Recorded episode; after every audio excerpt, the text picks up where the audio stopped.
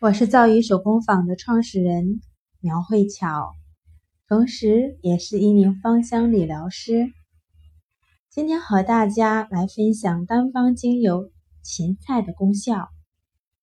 芹菜原产于南欧，现在它已经成为全球可见的沙拉蔬菜，但只有在印度、中国、匈牙利等地。才能种植用于生产精油的芹菜。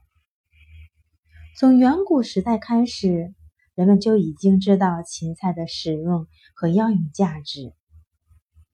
在中世纪时，人们用芹菜熬汁来治疗尿液滞留、肾结石、尿道感染、发烧等疾病。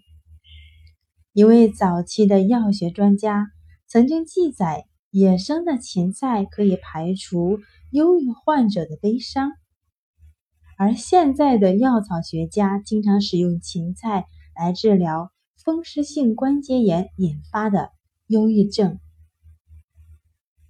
所以，芹菜用来治疗尿道感染与肾结石是非常好的良方。芹菜的任何一个部位都可以提炼出精油。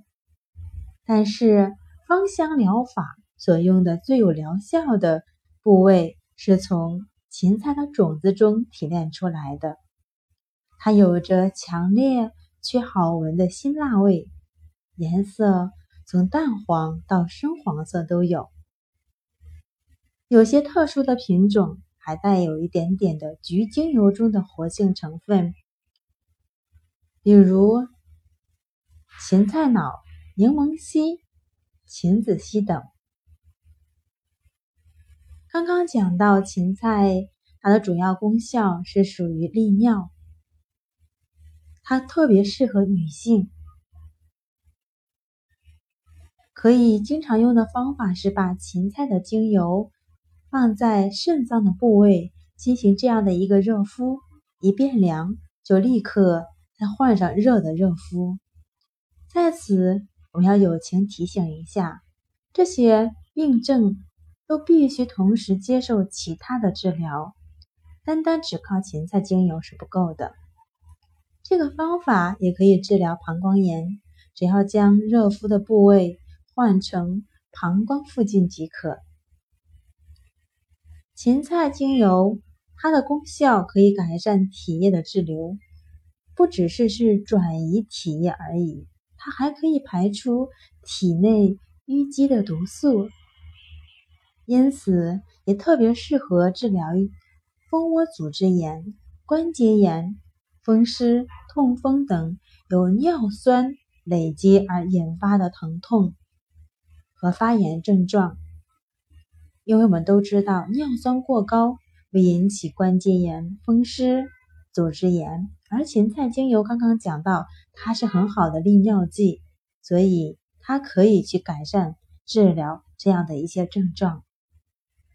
那同时，芹菜它还有调养肝脏和消化系统的功能。人们以前经常在饭后来把芹菜的种子进行嚼一嚼，来帮助消化。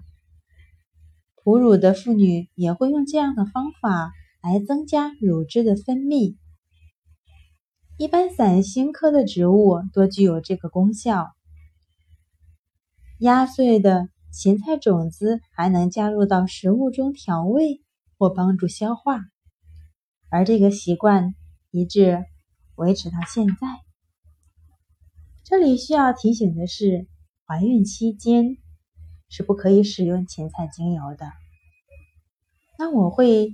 把精油经常制作成 DIY 的一部分产品，包括我的手工产品。关于更多的精油的用法，可以在微信公众号当中搜索“巧用精油”。今天我的分享就到此结束，感恩您的聆听。